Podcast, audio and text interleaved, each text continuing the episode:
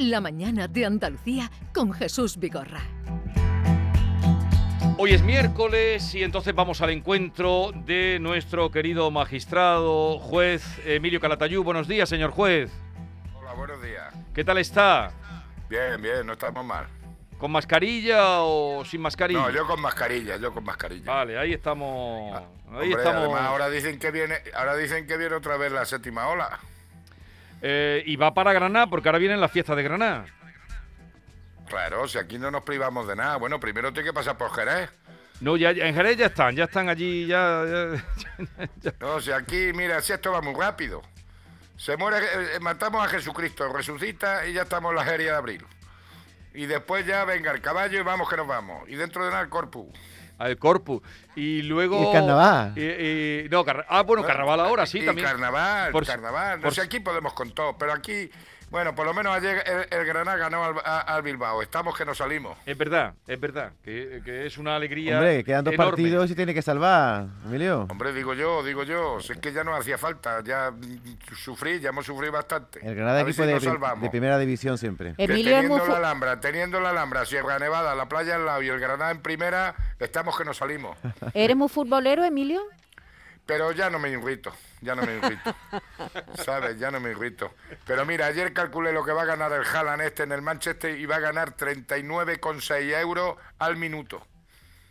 A ver, 39,6 euros al minuto. Pero está Sí. usted está usted en todo, me asombra. De, de, Hombre, interés. porque hay que estar al día. Le- También, también estoy, también veo Fear Day. Te- Yo tengo que estar a- al día de todo. ¿Qué es- qué es Un, un día hablaremos de First Day porque Luis Landero, el escritor, que lo entrevistamos hace poco, también di- dijo que él todas las noches antes de acostarse veía First Days. Emilio. Yo veo un poquillo, yo tengo que estar al día, porque yo ya no sé, ya, ahora ya me he hecho yo pansexual también.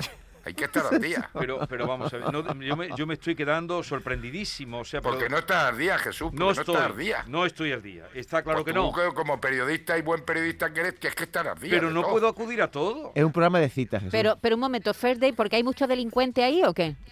No, pero así conozco la, la situación sexual de este país.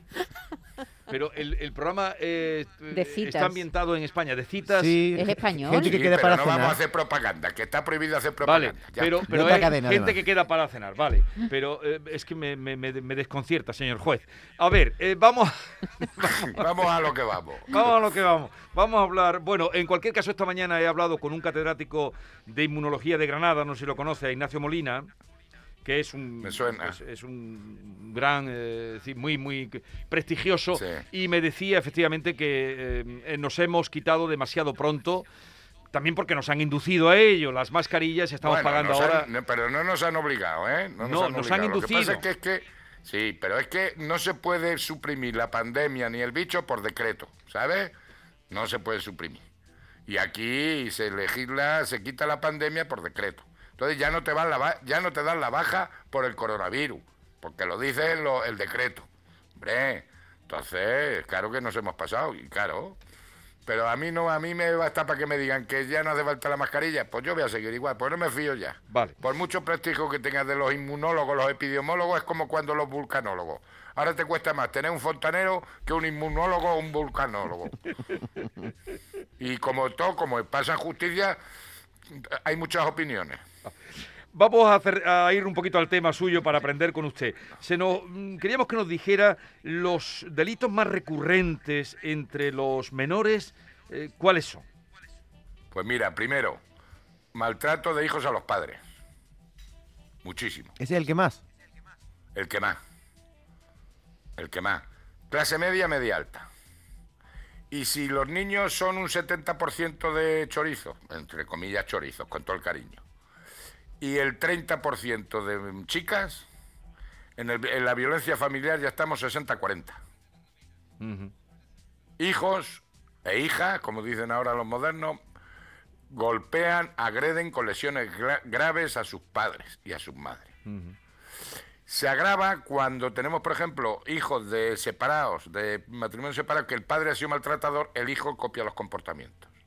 Después, otro delito que está subiendo, violencia de género, que yo me negaba al principio a, a ver la violencia de género en los menores, pero como mantienen ya relaciones y tal y que cual, tenemos mucha violencia de género. Los chicos son muy machistas, las niñas son muy machistas. y tanto se acuestan juntos como se pelean. Emilio, Mucho. Emilio, ¿cómo es posible que en la sociedad en la que estemos eso vaya a más en vez de a menos? Porque cada vez estamos más mal educados. Así de claro. Eso muchos chicos, chicas, ciudadanos, ciudadanas, pero no estamos educando en valores, ni en dignidad, ni en ser buenas personas. Si tú eres buena persona, nunca le vas a pegar ni a una mujer ni a un hombre. Pero aquí, como hacemos tantas distinciones, tanta tonta, pues pasa lo que pasa y vamos a peor. Violencia de género tenemos mucho. Sí. Acosos por, la, por los móviles de las narices. Por- vamos, cuando hablo de los móviles, las redes sociales. Ciberacoso. Mucha tortura psicológica, mucho acoso.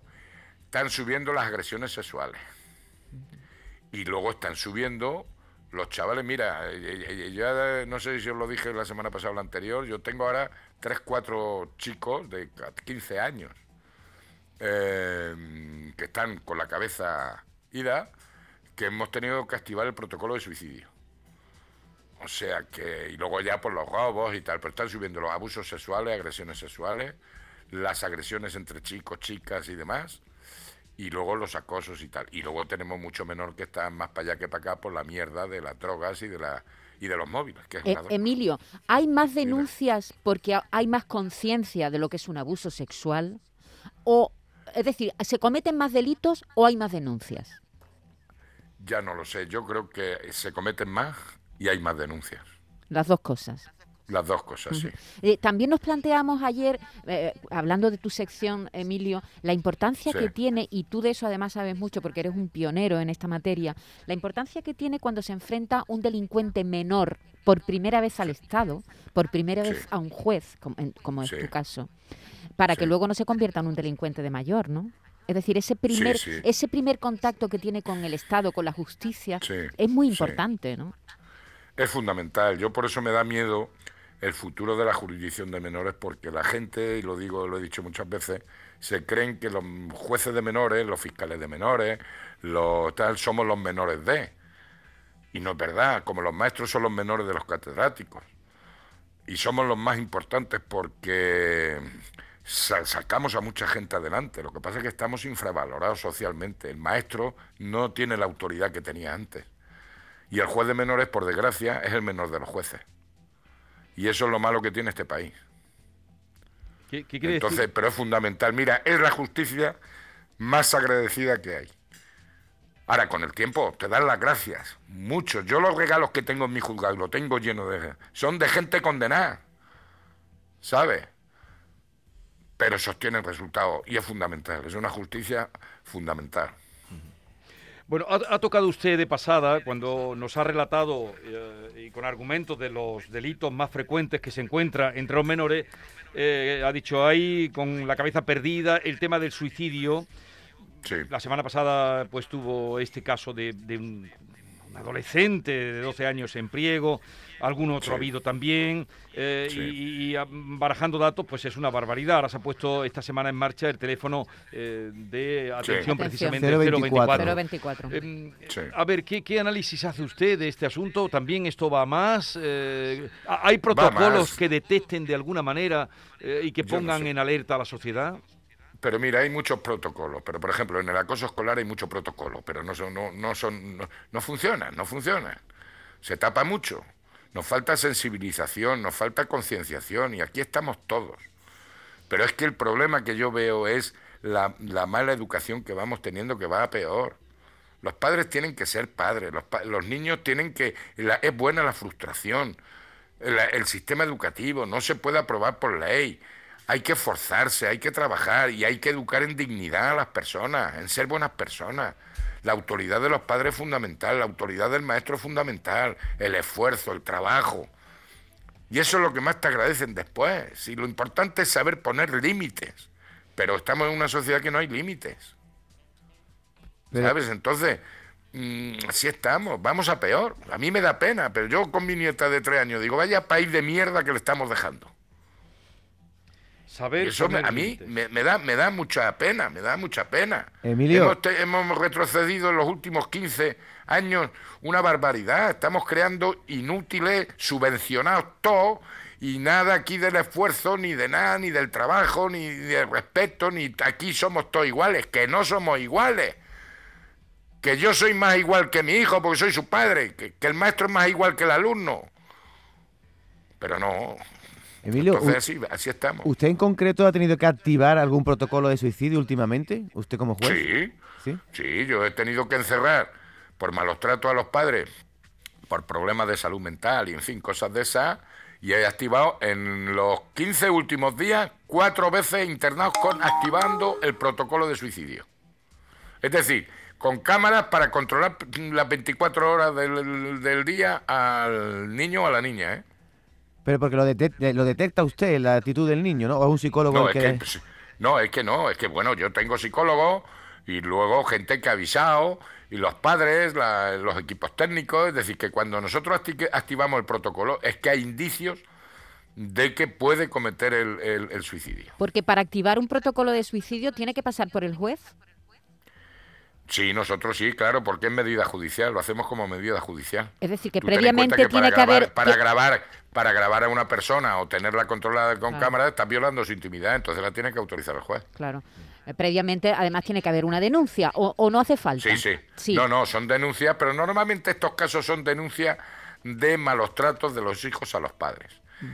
Pero lo que pasa es que se detecta, porque gracias a Dios no soy yo, si yo tengo eh, psicólogos, educadores, trabajadores sociales, además nos remitimos a los informes de sanidad, es decir, que estamos, muy- esa es la ventaja que tiene la justicia menores, que a mí, hombre, me importa el delito que ha cometido, pero lo fundamental es quién ha cometido el delito. Y qué circunstancias tiene ese chaval circunstancias personales, eh, eh, eh, educativas, eh, en fin, sabemos cómo está la familia, cómo está si el padre es un borracho, si la madre está tal, si, si están separados, si cómo va en la escuela, es decir, que tenemos un conocimiento muy, muy concreto de la situación de ese menor, que es el que nos preocupa. Entonces, claro, hay, hay indicios y dejan señales y a veces no lo dicen los mismos, los mismos padres. Y entonces pues se activa el protocolo, pero porque hay una denuncia previa, normalmente por malos tratos. Eh, señor juez Emilio Calatayú, gracias, un abrazo, cuídese y, Eso, lo mismo digo. y a disfrutar de la primavera. Eso, bueno, cuidado con las alergias, ¿eh? Adiós. Hasta luego. Adiós.